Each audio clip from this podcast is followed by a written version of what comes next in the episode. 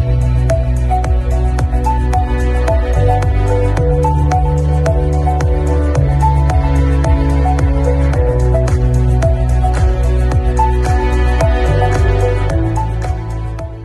家在 LinkedIn 上面都会放一些自己的履历或学经历之类的嘛，那可好像也常常都有猎头会加你为好友。那建议说怎么样子跟猎人头互动啊，或者说是就是像这些加你好友猎人头，可以怎么去了解说这是不是他们擅长的领域，或是说怎么去跟他们互动维持关系这样子？因为有些猎头他有绩效压力的关系，所以他会以收集履历表为主要目标，即使没有缺。我有听过一些故事是说，他故意在 LinkedIn PO 我有某某某工程师的。某某工程师的缺，就一堆人投履历来之后，发觉再也没有下文。他因为可能目的是要收集履历表，所以其实就是尽量是找你熟识的猎头啦。如果你不熟识的猎头，你没事就把履历丢给他，有可能他把你留着只是放着备用而已啊。但是这样有个缺点，有时候透过别的猎头要丢某个公司的时候，你才发觉原来这个履历表被人家拿走了。啊，你还要还要接受到电话执行，说，哎，为什么你答应我要踹这家公司，你又丢给另外一家啊？真的吗？我都不知道，就是类似这样。所以有一些 candidate 也是比较谨慎，是他不随便外流履历表的。他是等到有确定的缺猎头打电话给他啊，听这个公司这个职缺看起来哎可以，我才丢给你。啊，有些年轻人，尤其是可能工程师或是这个职缺太多嘛，反正我想看工作，我就四处撒网，是每个猎头都给。那你就要提防，有时候有个风险是，真正有缺开出来找的那一家，跟之前就在收集你的履历表那一家，结果冲突了，你还要被客户质疑说，哎，你这个人怎么没有诚信呢？也丢 A 公司的猎头，也丢 B 公司，害他们两家打架。哦，所以你如果猎头就是你履历已经给了某一家猎头，然后他就先把头丢进去，但是没告诉你。哦，而而且他可能也没有认真在 follow 这件事情。对，啊，结果另外一家真正有缺开出来的时候，你又丢进去，结果 HR，因为有些 HR 很在意这件事。嗯。他会说，你怎么没有好好管理你的履历表，没有好好管控你的猎头，结果你让两家 hunter 各吵吵架嘛，因为他们会牵扯到佣金呢、啊。他说这是他的，哦、这是他的，那 HR 最后最后谈成了，那到底佣金要？对，那 HR 有的很头痛说，说他说他有理，你说你有理，他就不想听，而且有的 hunter 会一直吵 HR，所以说你一定要判给我，你一定要判给我，HR 有的就很讨厌啊。对，最后他会把原罪推给那个求职者。哦，他说如果你不做，你不起这个因，谁会谁需要帮你收拾这个残局？有的猎头会去吵求职者说，那你一定要判给我，然后那个人就说。你要判给我，可是他也会吵 HR，所以有些 HR 甚至碰到这个他就不处理了。就是等于说我我我用了你之后，反而会造成我的麻烦，因为可能用别家会来跟我吵。对，那我倒不如反正也有其他可能还 OK 的人选，对，我何必要找自己麻烦？有时候不是自己的问题，但是就是别人猎头会来吵啊。啊，是是是哦。原来还有这种要注意的小事情。对，因为有一些 candidate 跟我说，就一直我曾经就是海投履历，想说有缺我就看。那很多 hunter 是认为你你有缺我就看，所以我就帮你四处投递。等 到 等到真正有这个缺，这家另外一家很认真告诉你这个职缺的时候，你说好，可是你不知道你前面已经答应别人所有的事情，就发现场崩了。哦，所以等于说在找猎头或是把履历给猎头的时候，其实可能也要先跟他们聊聊，说到底这先确认有没有缺。所以，像有时候我们会跟上班族说：“哎，那有现在没有缺，你愿意给履历，我们就要。”但是他至少是知道没有缺，可是有些猎头是不管三七二十一，你就先来，啊来，反正你在看工作嘛，哎，你愿意看工作吗？是，我就假设你看工作，表示任何工作你应该都不排除，我就四处先帮你撒网。等于说他也没有经过你的同意就没有一一的确认说，A 公司你去不去？B 公司他就假设说你愿意看工作嘛，反正你是丢来表示你愿意看嘛，我就尽量帮你四处撒网了，而且我还可以先布局嘛。是，等到那一家突然开缺，我说哎，这个就是说我已经卡，我已经卡。哎，对对，有些是这样子。是哦，那这样子跟猎头在。谈的时候，除了刚刚说履历不要任意撒出去的话，还有什么要注意的吗？如果你想要看这个猎头手上的工作机会好不好啊？如果多次跟你讲都是指纹楼梯响，看不到人下来，看不到缺真的跑出来，你就要小心。他可能只是在收集履历而已，收集名单。第二个呢，他们判断他专不专业啊。有些猎头就一路问说：“哎、欸，履历表，请问你这个是做什么的？请问那个是什么意思啊？”表示他不认真，你就要担心，怕他没办法帮你媒合啊。是，因为如果他连你的履历都看不懂，他怎么帮你推销出去？对对对，他就你没办法期望他当代言人帮你发言嘛。那、嗯嗯嗯、再就是说，你可以问他对这个行业的了解有多深，因为如果我是做 IC Design 的设计工程师，我总要知道我有联发科吧。我有什么什么公司，然后我的下游是什么？那联发科同样的，它 design chips 里面也有放那种 layout 的嘛。我那个线，那要去最小晶片，我要怎么去 layout？把线连起来，layout 很重要呢。为什么？因为我要省成本，一个晶片晶圆的产出一定要最小化嘛。所以 layout 工程师很 lay 得好，就是它的 efficiency。所以其实就是如果能够对产业链或行业，或是有哪些公司，嗯，甚至。哪些公司的薪酬、升迁、发展都了若指掌，那个猎头就是值得你长期合作，因为他等于在那个领域耕耘很久。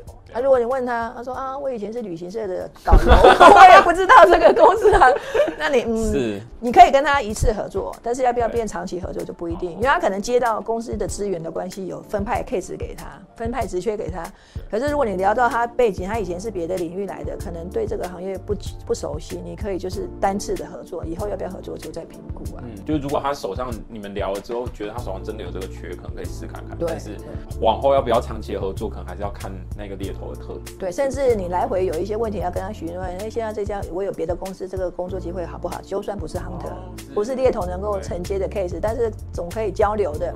你就可以从这些去评估啊，是，就是他等于有点像是你的一个算是顾问这样子。对，对，我们常常收到一些求职者找工作，哎，这家你有做吗？没有，哎，那家可以去吗？呃，可以。这家公司怎么样？我说主管不好，啊，那家可以了，哎，流动率很高，哎，怎么知道？我说我们做过，哦，真的真的就 就是，嗯嗯，打听嘛，我们讲一定要包打听啊，因为猎头不可能只有针对职缺才去联络，那上班族有一些问题，我们也不可能忽略他们嘛，毕竟这种一种服务业，所以如果你突然跟我说，哎，就是我有这家公司，你们没做没关系，但是这家公司你有没有？熟识的，我们有时候还是会帮忙做一些服务啦，跟他说，哎，这个我们帮你打听的结果是可以去，哎、哦，这一家，因为有时候你给他帮助，他其实也是好好的人选，会帮你推荐嘛，就是大家互相互相互相，不不一定真的是有生意上往来，但是毕竟就是我一直维持的那个关系，因为你是这个形象嘛，你是不是猎头？那你不可能跟他切割的一清二楚，说，哎，有 case 才找我，没 case 大家老死不相往来，不可能嘛，是是是。那这样子，如果像是我们一般借由猎头的这个管道投履历或找工作的话，薪水的方面的话，会会建议大家要用什么样子的方式来去谈呢？还是说就是完全交由猎头这边来来做帮忙这样子？就算是猎头推荐的履历表，到了人资或面试官都还会问你的薪水，不会只有猎头在处理。本求职者本身最好先跟猎头沟通好，猎头通常会给你建议啊，比如说你要去做这个工作，那这个工作我们大概就是期望十到十五趴，你 O 不 OK？然后甚至有些位置是说，抱歉，这个可能给不到，因为有的工程师可能带的公司薪水很不错，可是他另外一个位置可能大概就是加个一点点。那这个你的说法一定要跟猎头尽量是一致。哦。不要说你前面答应十到十五趴，结果去面试的时候又说啊，我要二十 percent，HR 会回来问猎头怎么回事啊？那哦，是不不要不要让不要让你的推荐人难做人。对，这是第一点。然后等到真正在给要给 offer 之前，HR 既然在前面面试都探寻了嘛，就是我有 LinkedIn 有写一篇文章，就是这个只是。一个非正式的，你只要确认你的说辞一致就好，但是你不要。不要，也不要讲得太硬。我就是要二十 percent，不然我没有动力。因为有些人会直接明讲说，哦，没有二十趴，我是不会去的。那讲太硬反而没有台阶下。因为有的 HR 就因为这样说啊，好吧，你虽然很不错，可是我有别人比较便宜，要的比较少，我就给别人。你连后面要翻盘机会都没有。所以在前面你就是保持说，哦，呃，十到十五趴，但是我保持一些弹性，就是保持弹性。至少讲出一个范围这样子。对对，对。如果你真的很想二十趴，至少开说，哎，十五二十趴。对，因为有些求职者去面试的时候都会说。哦，我没有一定要换工作啦，我就是来看看。然后有些很喜欢说，那你来个来看嘛。是在浪费我时间的吗？对，有些主管甚至会说，哎，他的动机不强，哎，你确定要来来？我们就说是啊，是啊，是啊，他只是因为在表描述上，他不想让人家感觉说他工作不愉快，嗯、所以他想要离职，而是因为有时候有一些好机会他来看，只是他还是会去，但是他讲的比较含糊，所以就是前面的那种模糊性，不要让人家有太多联想。所以数字的部分不能讲死，也不能说我没有二十趴是不会考虑，因为你这样子，就算你是第一人选，有可能给个十五趴的人给他了，结果你最后可能原本那间公司的预算就是只有到十五趴，对，他们可能要到二十趴，我再想办法争取。还有一个关键是因为你当下传出去的讯息，HR 其实不会事后来问你，不会说，哎、欸，你前面讲二十趴啊，我们现在要给你会不会十五趴？因为他他就当做 let go 了啦，就说啊，那就算了啦，let go。我还有别人嘛？只有猎头，因为猎头帮助你去谈的时候，他会想要知道结果。有时候 HR 会直接说，这个人给的预算太高，我们没办法给。HR 猎头就会很紧张，他会帮你去抢。可是上班族自己去应征的时候，我们常常遇到就是他喊出去的数字，主管没有要给，最后就没了。因为上班族也不会一一去打听，哎，我去你们公司应征是什么问题？为什么没有下文？他们有时候谈没过，他就想说算了嘛，我再继续谈别家，对不对？猎头为什么很积极？是因为他很很在意有没有后续，或是尤其给到 offer。之后，怕他怕破局嘛，所以他会想想办法把这个关系沟通修补好。但是上班族其实谈最后没下文，很多人就是不了了之的。所以有时候好机会会错失，是因为这样子。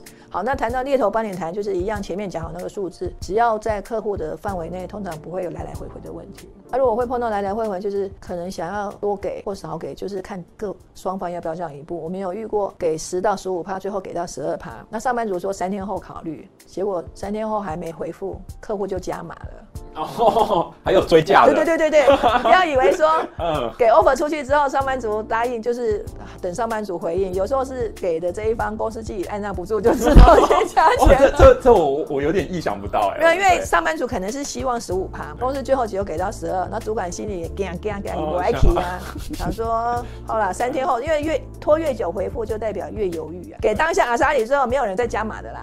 一定说，我可不可以下周再回复你，或者是一周后再回复你？那有些主管就怕怕最后真的没拿到。对，所以我们遇过说有人三天后说要回复，结果第二天 HR 就打来说主管要再加码下去，自动加码。所以其实连上班族本来是已经打算要接受，他听到这个加码，我就 OK 啊，当然好啊，马上去啦。那碰到如果还有一点不满意，就是来来回回的地了。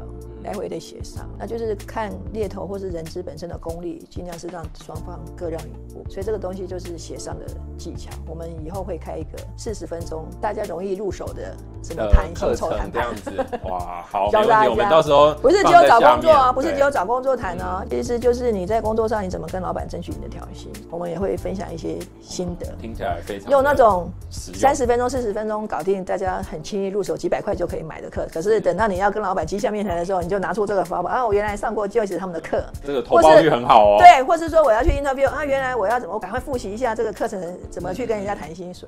因为你拿一个 offer，可能年薪是加十几二十万啊，你只花几百块，几百块就可以。你不管是薪水真的谈上去，至少也是每个月多几百几千。对啊，或是一份薪水谈谈下来，一年是多十几。所以我们现在发现有一种就是，哎，四十分钟的面试模拟教学，你要去面试之前花几百块，赶快先上一下模拟课。谈到 offer 的时候，我们也教学。哎，你要谈 offer。赶快花一点几百块买一下，你赚这个绝对你的投报率是超高。是是是，到时候课程完成的时候，我们放在下面的链接，好不好？大家有兴趣的话点一下这样。那你觉得什么样子的人的特质，他是比较适合做猎头的？就是跟人资这块不一样的地方。基本上因为猎头有业绩，所以本身就是愿意承担业绩的。因为老板会盯嘛，都有 KPI。有些猎头公司是说一天要扣二十五通电话，一天要多少名单。那我们公司之前也是一些在职训练，就是两个礼拜要二十五个名单产出。本来是一个礼拜要求，结果都生不出来，因为每天都要扣，扣不完了，还要再去想新名单。或者说，第一个就是你本身要有赚钱的动能啊。我自己都承认，我就是爱赚钱，所以你才会像是一种业，它就是业务，带有一种业务员，因为他底薪不高，他底薪就是三四万、四五万。可是他有另外一半，有可能你月薪十万块，有一半是奖金。所以你本身特质就是愿意拼，我为了要赚更多，我有这个动能，就适合做猎头。啊，再来就是再搭配人资，就是人接触。对对对，就是除了刚刚提到说什么样的人适合做人资，这样看起来猎头本身是又再更进一步，就是除了适合人资的那些特质，你还要再加上你有。业务员，对对，就是那很多很多猎头是完全没有人资经验，他先先从猎头学起来的也没关系，反正就是你先熟一些招募流程，但是最重要是说你要不怕陌生人的拜访。我曾经帮一个精品客户找一个 director 哈，我跑去金华酒店写了一封信，请店员交给他。哇，竟然还追踪到他的行踪，因为我知道名字，但是没有联络电话嘛，找不到人，打去总机。然后我们公司之前帮金品在找。训练的人也是我们，我就叫我同事说，你就打去各大百货公司那个，或是那个百货专柜，我要找店长，我要找你们店长，我们不能说是猎头啊，我们要说啊，我是他朋朋友，我是他客户。精品的店员一听到客户，马上就会，马上就转，因为 VIP 客户你不能得罪啊，可能是贵妇啊，所以我们就透过这种方式。那因为你找到当事人在表明你的来意，人家不会拒绝。但是接电话是别人的时候，我们就要对他比较容易就是觉得提防你，是是是，所以我们这些都做过。哦，这看起来就是真的跟业务员本身是蛮像的，就是要从很多的 channel 然后去找到人，对然后收集名单。对对，就是现在有很多网络，像工程师最多都是在那个 D 卡或 PPT 嘛。哦。好，好，那或者有一些是属于内控内机的，可能就是有一些协会啊，比如是财务的或者行销的，因为现在网络社群有很多，所以就是在那些平台登。但是有一些位置是它是第一线业务，比如说找店长，你在这些找不到的啊，你最快的方式就是直接打去各个分店啊。所以就是可能说客户开出来是要什么？对什么类型的对对对，比如说香奈儿的店长，我们要帮 Tiffany & Co 去找，我要挖香奈儿，我当然就直接找分店店长 打去。哦，所以就今天今天是香奈儿要找，对啊，我就从 LV 挖人，对对，Tiffany 挖人，对，那因为香奈儿的人他一定就是要 Tier One，就是精品品牌的嘛。那同样的，迪奥在找人，或是那个 LVMH 在找，我们就是要找 Gucci 或是 Prada 或是 Burberry 的嘛，他们才看得上眼嘛。你不能找他，不能去说我找 Uniqlo，找 找什么比较小的。如果是 H&M 的，可能就可以去找 Uniqlo。对对对，因为那是那不一样的店长。我们如果是找精精品 boutique 的话，你就是要找同品类的嘛，所以就是一样的概概念啊。有社群的，就是比较容易一 po 就有。可是属于这种精品，他们不参与社群的啊，你就去电商这样子去抠。所以本身就是要有业务，然后要不怕生啊。扣一通电话，不认识你，我照样聊起来啊，可以聊到哎、欸，你你你几岁啊？哎、欸，你结婚了没？哦、就变成好朋友，下班还出去吃个饭这样子。对对，因为跟工程师他们都是很重视博感情的，所以我听说有一些猎头专门做工程师那块，他的历届男朋友都是工程师，因为他都是上班族嘛。而像我们因为做精品或是化妆品、消费品，女生比较多，那、哦、男生很多都是已经成家有，所以就很难。我们都开玩笑说，如果我做猎头要找男朋友或者找女朋友，可能还是要行业要选对啊，啊才会比较容易。没有，通常就是有的是从 LinkedIn 看到的，会自动写进进来。我从去年四月到今年都很积极。你看我们那个曝光，我之前没有在特别在 LinkedIn，因为我们都在捞名单为主。去年才开始，为了要发展一些这种知识创创内容的 content 的，那就很多人会自己写信进来。这是第一个，他也有一些 referral 的，哎，写信进来了，因为他有邮件的嘛。他说我是透过谁谁介绍的，当然也有一些 candidate refer 他朋友的给我们。有些比较不熟的人，从来没接触，就会写说，哎，请问你们是做什么行业？我想看过的。有时候我们就会先聊行业，因为像我讲的嘛，有些公司专注在某些领域，有些公司可能那个领域他做的熟或不熟，所以这是一个可以先去了解的、初步了解的。那有些是说，哎，那你有没有认识的别的 hunter？哦，你觉得比较好的？因为他们有时候听到我们可能做的客客户跟他们没有相关。我说，哎、欸，有几家还不错，你可以试试看。就是先有一个开始啦。在 LinkedIn 上面看到啊，或者是说从其他管道看到说有这种猎头的 channel，那就跟他聊看看，就是看他们他们擅长做的行业别是不是你你所属的那个行业别。如果聊了之后有适合的，他那边可能就会 release 一些职缺出来。如果没有适合，他或许可以转接说他认识的。对，他就会说，哎、欸，这家好像这个领域做的比较多，你们可以试试看。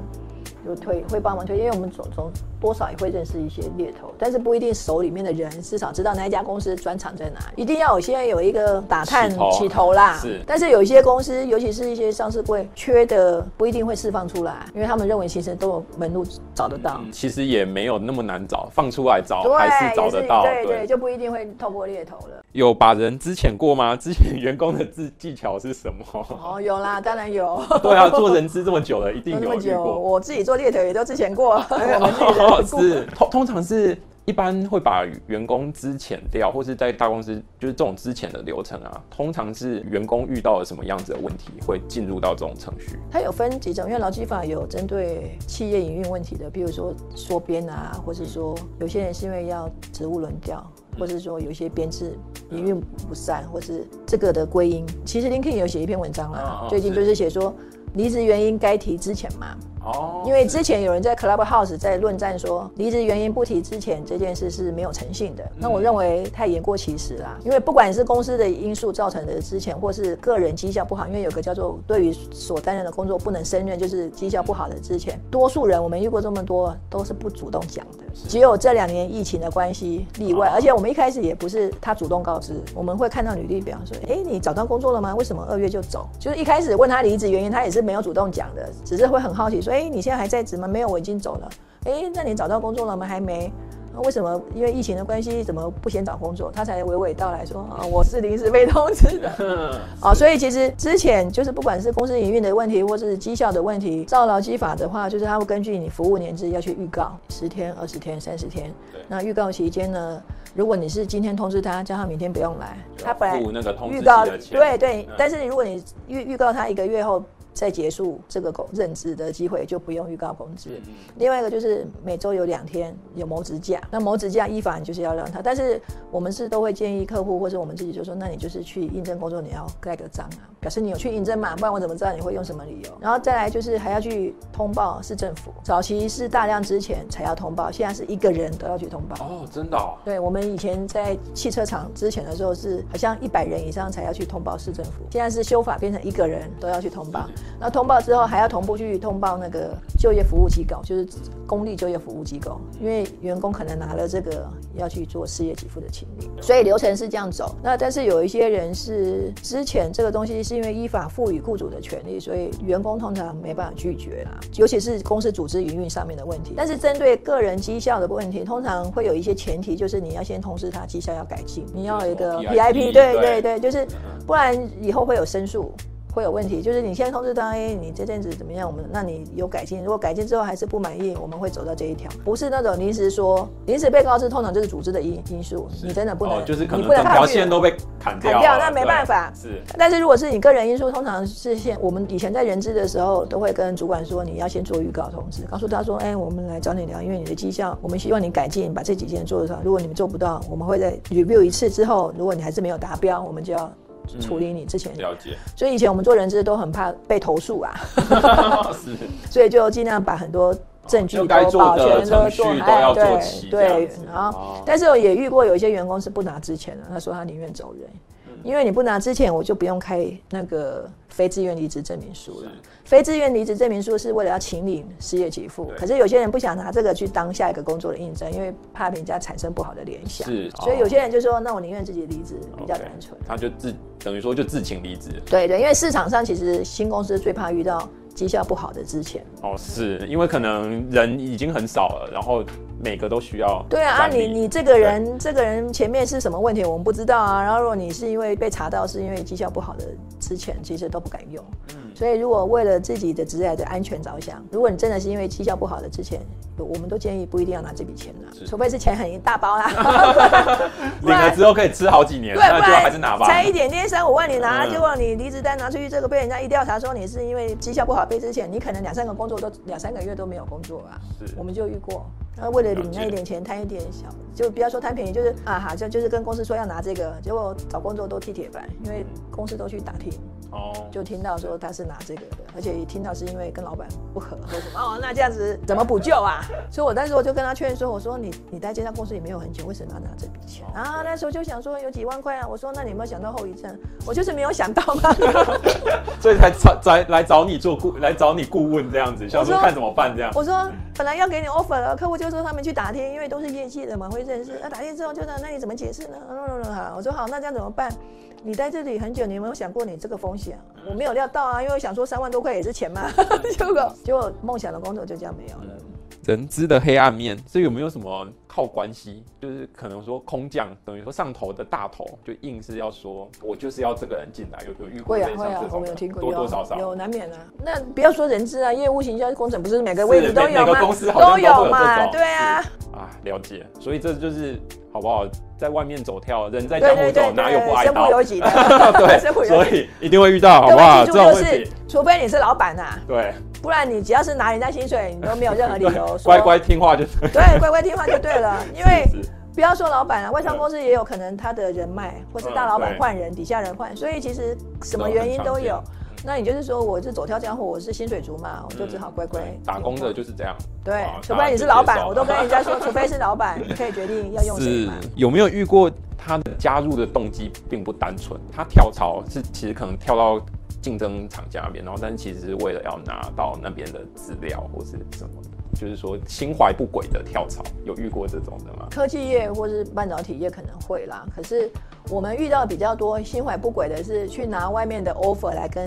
前现在公司谈条件哦 哦是这种，因为因为他如果跳去新公司，再为了去窃取资料，他有那个风险啊。所以他他直接拿他直接就是可能跟现有公司说，哎哎，我外面有工作机会，加我二十八，你要不要给我？你不给我就走了。哦，这种比较常遇到，而且这种对对猎头来说应该也有点困扰吧？就是好像很卖力的帮他调谈了 offer 下来，结果他最后还只是拿回去。变成自己的筹码。对对，我们听过之外，而且甚至遇过从客户新公司那边回头告诉我们说，Joyce，你你推荐的那个人不去之外，听说他跟他现在的公司在谈条件加薪。我说真的，啊，我们有时候人家消息比我们还灵通。有一些就是我们讲的，他在 shop around，他在四处看看，他在看他自己。然后其实真的没有要换工作，他只是为了跟老板谈谈好条件。那有的我遇过有有上班族跟公司大概两三年内谈了两次，就是都拿 offer 说，哎，我没有机会。到了第三次，客户就说，公司就说，那你你你去吧，你去吧。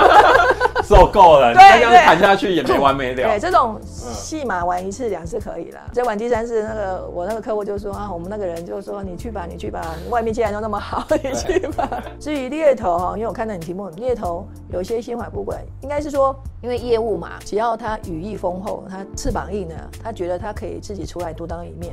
难免的，所以猎头我们也不会去提防说这个人来了会不会只是想要在我们学了一那个一招半式之后就出去自己开，有就就就。是啊，其实这也是人的也是人的常态啦。对，人的常态嘛，竞争的常态。所以我们的想法我都是说他在进步，同时我们也没有退步嘛，我们也在推进啊，所以就是各凭本事嘛。所以做猎头也好，或任何工作，你想想看，业务，我以前有认识朋友是代工厂做业务，他就自己出来当老板啦，那你能说什么？嗯。所以每个行业都有这样的人，但是你就是尊重市场机制啊。是是是。也是啊，而且跟他保持好联系的话，他下次要跳出来又找你，对啊，再来一次，或者 case 大家可以互相合作嘛，嗯、对啊，是哦，也是，所以这个反正也是人在江湖走，好不好？这都是正常的。嗯、对对，在面试的时候，大家通常都会尽量把自己最好的一面，或是说公司就会问说，呃，耐不耐操啊，能不能加班啊？大家马上都说哦，可以，好，没问题。像这样子，人资在面试的时候怎么去判断这些东西到底？是不是真的？通常我们人之听到回答不会怀疑啊。我问你可不可以加班，你说好，我也不会心里怀疑你啊。也是啦，就是啊，你如果。就是你你自己说出来的话，你各各位记得吗？像那个孔雀要争取那个母孔雀的，他就一直在那个孔雀开屏啊，就是要秀出自己光鲜亮丽的一面嘛。所以求职者去应征，一定是尽量是 show off 他最好的那一面。我都可以配合，我都可以加班，没有问题。所以通常不会去怀疑他。对，当然。但是到了之后，哎、欸，花姐都没有怎么加班什么的，那也没办法嘛。只要他工作有做完，你不能强迫他啊。那有些人会说啊，老板，抱歉，我家里有事，我要走。其实就是我们就就情理法的观点，不能说他错，不能说哎，你前面都说可以啊，那个东西，因为就是我说他为了展现他最大的诚意，他当然都可以嘛。所以你问我就人资或是猎头立场，我们遇到这种可以加班吗？呃，或者说工作比较重，load 比较重，有时候还要带回家做，多数听到说 yes 或 no，我们都不会去怀疑啊。就算说 no 的人，我们也不会。完全就把它否决掉，除非是有些公司就跟他说，哦、我们这工作老板习惯就是都开到八九点，一个礼拜可能有三天。哦，你 O 不 OK？那甚至晚上九点要开会。对对，那有些上班族就说啊，不行，我小孩要接送啊什么的，他就自己打退堂鼓了。那如果他都愿意，或者说他说他可以偶尔配合，有些主管会帮他想出路。哦、有些主管说啊，没关系，我们这工作可以带回家，因为现在都可以赖。或是说开会从外部连线对对开之类的。有些主管是因为人，他觉得说他比较开明，说啊没关系，我们这工作可以我用赖传讯息。给你就好，哦，然后或是有一些工作你可以下线之后带回家做，所以有些是有弹性的。哦，但所以其实换句话说，也是你的能力到底足不足以让人家去改变他的。对，对，solution，对他的的方法之类的。对，如果你你人家够想要你，他就会想办法。可是也有例外啊，我们曾经有主管直接跟求职者说，我们的组织团队就是要 working together，就是大家一起加班开会。那有些人就说哦，那我不要等，那就退出。那有的主管会说啊，我们是比较个人隐私尊重的啦，所以你可以下班回家做。结果上班族说下班回家做，可是九点十点都还有赖续一直进来。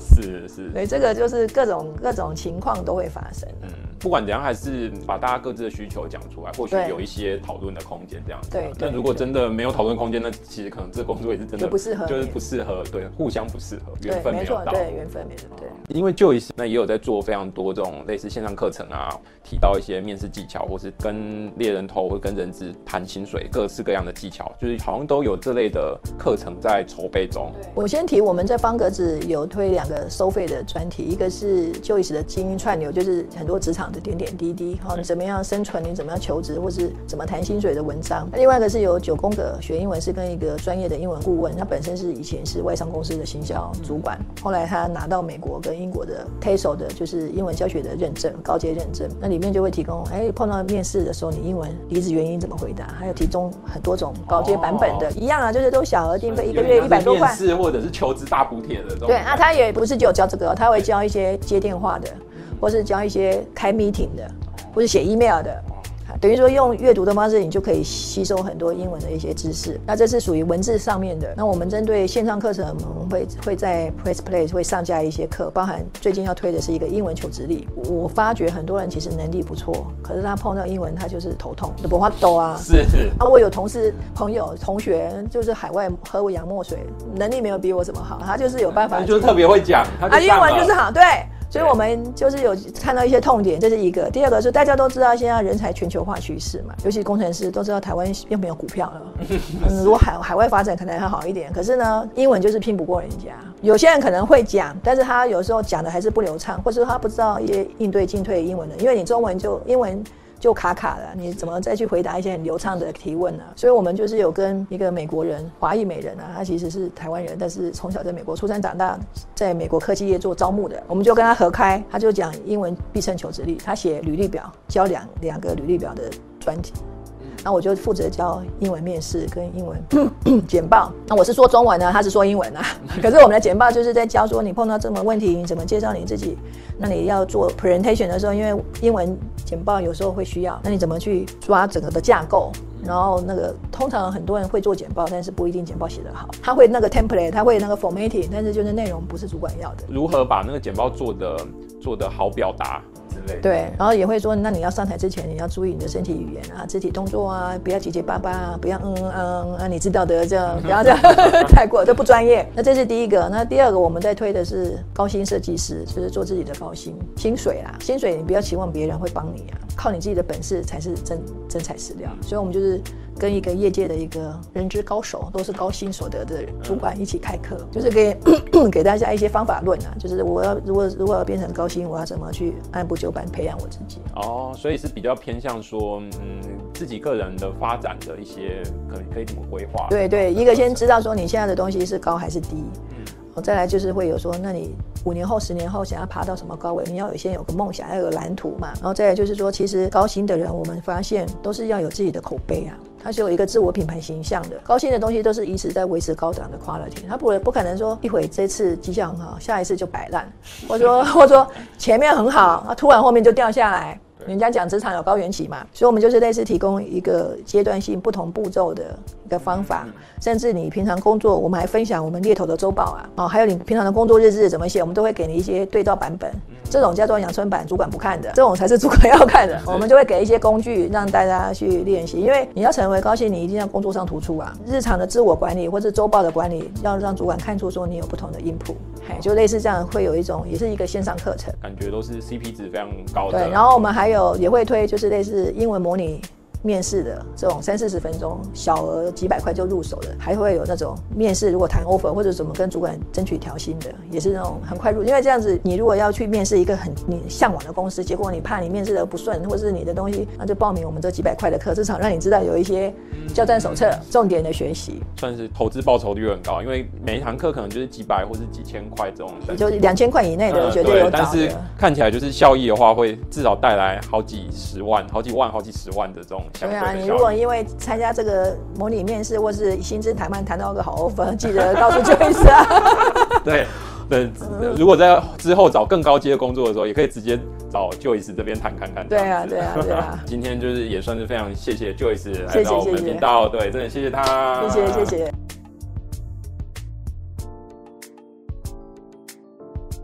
这堂课不是英文教学，而是更多的方法传递。由台美两位人资及猎头专家联手规划设计。爱因斯坦曾说：“如果你无法简单扼要解释，代表你的了解不够彻底。”邀请各位一起来拆解英文求职必胜秘籍。资讯时代的学习红利，便是不用出门也能从积累十多年经验的人资专家学习到英文求职技能。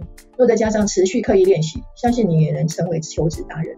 手握众多 offer 等着你来选。或许你不认识我，而我们也不认识你，彼此属于弱连接关系。正因如此，透过线上平台，我们输出价值与实用兼备的资讯，而你则增进资讯吸收能力，彼此互惠互利，多么美好！总觉得英文求职离自己很远，总是靠着亲友修改英文履历，总是英文面试卡关卡喉咙，总是英文面试简报因紧张而不知所云。这些都是大脑在作用，毕竟大脑技术烦恼的时刻多于技术快乐。于是要继续让大脑指挥你，或亲自打造自己的英文必胜求职力，一切由你做主。跟着我们一起来翻转英文，为各位介绍一场台美联手操刀设计的线上实务课程《英文必胜求职力》，由两位讲师一前一后负责解说。第一位讲师是 Julia，华裔美国人，毕业于全美排名第十六的 UCLA MBA，工作上看过各式英文履历，面试许多求职者。Julia 将以英语人士观点为各位介绍履历写作技巧。第二位讲师是 Joyce，土生土长台湾人，毕业于国立中央大学 MBA，目前经营天取气管顾问公司，担任全球五百大企业在台的中高阶人才顾问，常年与中高阶人才进行英文面试，并协助检视履历。简报技巧，Joyce 将负责解说英文面试与简报技巧。我们的两小时讲解课程包含履历写作一、履历写作二、面试技巧训练以及面试简报技巧等四堂课。每堂课结束皆有课后指派作业，让各位能依据课程建议进行实作练习。最后零点五小时则为 Room 互动及时交流。本课程涵盖五大重点：第一为策略性求职计划；第二为履历写作、自我介绍信以及履历网站推荐。第三为外商公司招募流程介绍，第四为求职面试技巧，以及最后一点求职面试简报技巧。我们的课程特色不仅深度与广度兼具，其完整的英文必胜求职技巧将带你完成一站式学习，并成功找到理想工作。透过这堂课，你将得到以下四个学习红利：第一是强化你的英文履历；第二是个别给予英文履历指导，适用报名前三十名；第三是提点面试以及简报技巧；最后第四为健全应试外商公司的必胜技能。可曾想过你的工作转职动能？大家都猜对了，第一就是更好的薪水，其次是现有工作压力太大，第三是想要追求工作与生活平衡，第四则是追求新挑战的工作，最后一个则是对现有工作已无热情。既然各位都有转职动能，剩下的就是实践旅行了。记得哦，转职目标在前方，具体行动在路上。根据调查，原来转职有那么多好处呢，既能快乐、满足、满意，压力也减轻不少。梦想中的工作在等你，你的英文必胜求职力准备好了吗？相信经过有效练习，你的求职信心将从练习前的六十五 percent 进步到练习后的九十二 percent。只要你刻意练习，大量练习，就可以看到成效。为了感谢我们的早鸟报名学员，Joyce 团队特别提供早鸟优惠以及早鸟优惠活动。报名前三十名，我们将提供一对一免费履历修改咨询；报名前五十名，我们将抽出三名免费英文履历及面试技巧咨询；报名前一百名，我们将抽出五名免费英文履历加面试技巧与简报咨询。请速速手刀报名，我们线上课程见。